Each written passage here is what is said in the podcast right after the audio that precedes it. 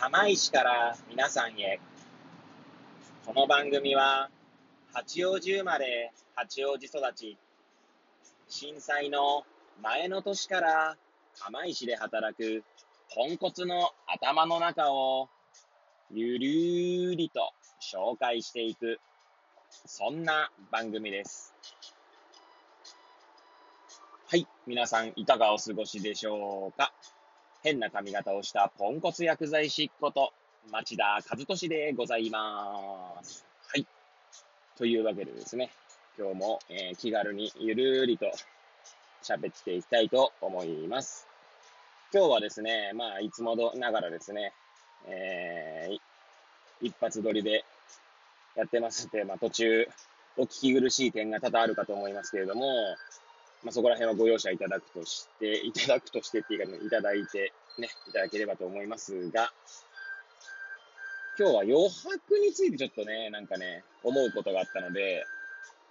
まあ、ちょっと記録がてらってわけじゃないんですけどもね、喋っていきたいとなと思います。記録っていうのはあれですよ、自分のための記録って感じですね。はい。で、毎日なんですけど、毎日の日課としてですね、Voicy というアプリで、荒木博之のブックカフェという番組を、まあ、必ず聞いているんですけれども、で、荒木マスターがですね、まあ、ビジネス本とか、まあ、ビジネス本だけじゃないんですけどね、絵本とか、哲学書とか、いろんな、まあ、その、マスターが読書して得たものをですね、皆さんにこう、提供いただいて、提供するというような番組になってるんですが、ところどころでですね、余白の重要性を結構語ることが多いなーって思っています。はい。一、一リスナーとしてそう思ってます。はい。まあ、余白っていうのは、まあ、例えば、なんでしょうね。考える際に、やっぱ余白がないと、いいアイデアも生まれないよね、とかですね。まあ、そんな、すいません、私が言うと完全に浅はかで薄っぺらくなってしまうんですけれども そんな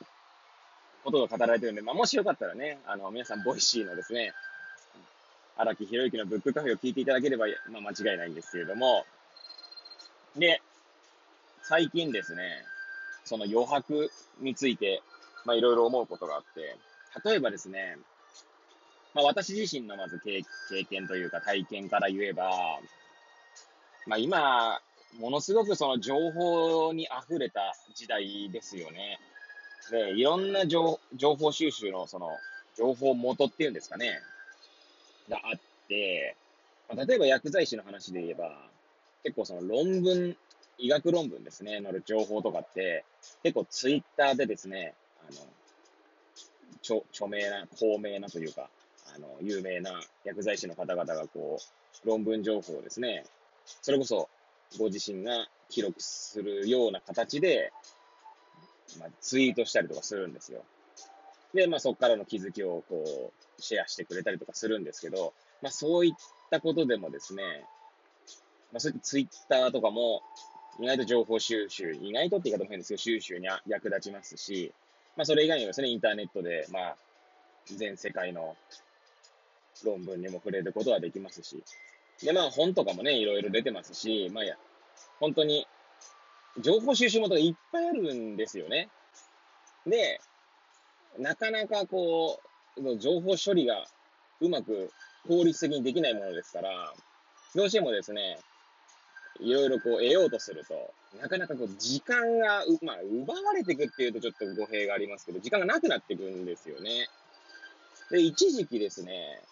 まあ、それこそ Voicy を聞き始めて、その後ですね、 NewsPicks っていうアプリを、まあ、ダウンロードして、で、まあ、経済とか政治とか、まあ、ビジネスとか、まあ、そういった話題が豊富な、まあ、アプリなものですから、まあ、そこでですね、まあ、面白いなと思って見てたら、今度有料会員になると、動画とかですね、オリジナル動画とかが見れるってことでですね、まあ、そこでまたこう、落合陽一さん、皆さんご存知ですかね、えー、落合陽一さんの番組とかを見てですね、また大変面白くてですね、まあ、刺激を受ける、まあ、日々だったんですけれども、まあ、いかんせんですね。まあ、私のそのタイムマネジメントみたいのが、まあ、下手くそな部分があるっていうのもあってですね。結局、1日24時間ですから、で、まあ、あの、睡眠時間を削ってね、めちゃくちゃ頑張ってる人がいる一方でですね、私はなかなかこう、そういうのができないタイプなんですよね。まあ、弱っちいポンコツなものですから。で、そうなると、起きてる時間をどうやってそこにこう分配していくかみたいな話になってですね。で、多くの情報を得ようと努力した結果ですね、もう完全になんかこう、その得ようとした情報も頭には残っていないし そして時間はなくなるし、みたいな、なんかこう、すごい、まあ、脅迫観念ではないですけど、こう、後ろから追いかけられているような感覚になった時期があって、で最近ではですね、そういったことなく、こう、ちょっと余白をある程度設けるようにして、あの情報収集元も少しこう、鍵、あの自分の中でこう限定するようにしてたこともあってですね、最近は余裕を持ってるっていうのがありますね。で、まあ、そんな私の経験はさておきですね、で余白っていう単語は、まあ、まあ、いろんなことに当てはまるんじゃないかなと思ったんですよ。というのもですね、まあ、いつものように、あの、サッカーの 例え、まあ、サッカーだけじゃないんですけどね、あの、ボールを扱うスポーツで、に、まあ、ある種特有する、特有とか共通することなのかな。例えばバスケットとか、まあ、ラグビーもそうだと思いますし、まあ、アメフトそんな詳しくないですけど、アメフトとかもそういうところはあると思いますね。で、まあ、サッカーにも、サッカーでまあ、話をすれば、11人対11人であのピッチで戦うわけですけれども、まあ、点を奪おうとするとですね、点を取ろうとすると、どこかにこうスペースをこう作っていかなきゃいけないんですね。まあ、これは、あの、あまりサッカーに詳しくない人は、はーとか思っていただければいいんですけど、つまり人がいっぱい一周するとこっていうのはこう突破できないくなってくるので、相手もですね、一番こ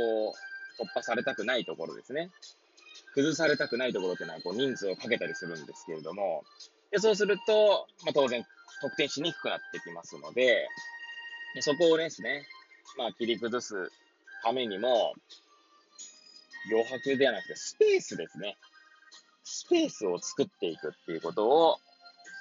まずやっていきます。で、その、まあ、スペースの作り方っていうのはいろいろあるんですけれども、まあ、一つ有名な例で言えば、もうバルセロナですね。はい。FC バルセロナ。まあ、最近あのメッシがね、どうなるこうなるみたいなので話題にもなりましたけれども、もう、バルセロナはあんまサッカー詳しくない方でも一度はね、耳にしたことがあるんじゃないかなと思います。まあそもそも都市がね、バルセロナっていう都市そのものがですね、有名ですし、サッカーに限らずですね、まあ芸術とか、まあ、建築とか、まあそういったことでですね、話題になりやすい、まあ、地域ですので、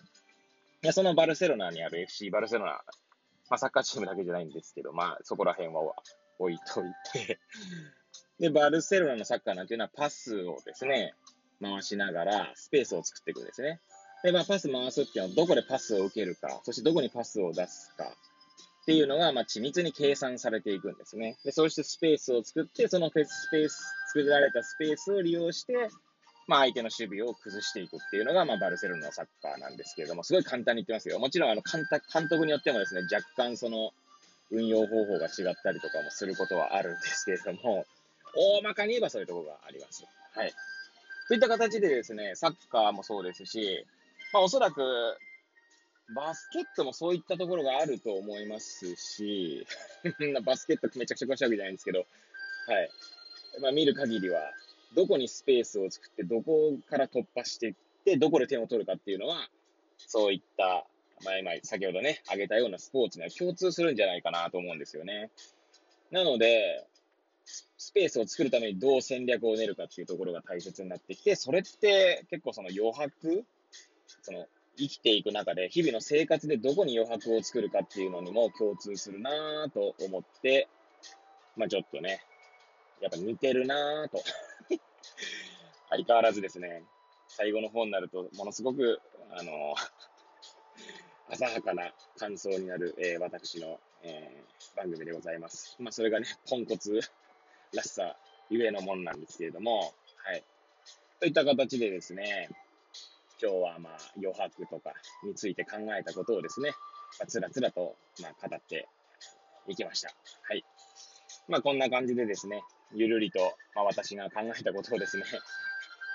お届けしていく、そんな番組なんですけれども、えー、まあ最後までですね、聞いていただけたらもう本当ありがたい限りですし、え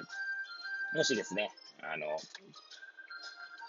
フォローなんかね、していただけると、えー、大変、あの、嬉しく思います。はい。ということで、今日はですね、そろそろお時間になりますので、ここら辺で終わりたいと思います。はい。毎朝ですね、こんな形で番組をお届けしております。えー、これを聞いたですね、皆さんの一日がより良いものでありますように、えー、それではまた明日お会いいたしましょう。さようなら。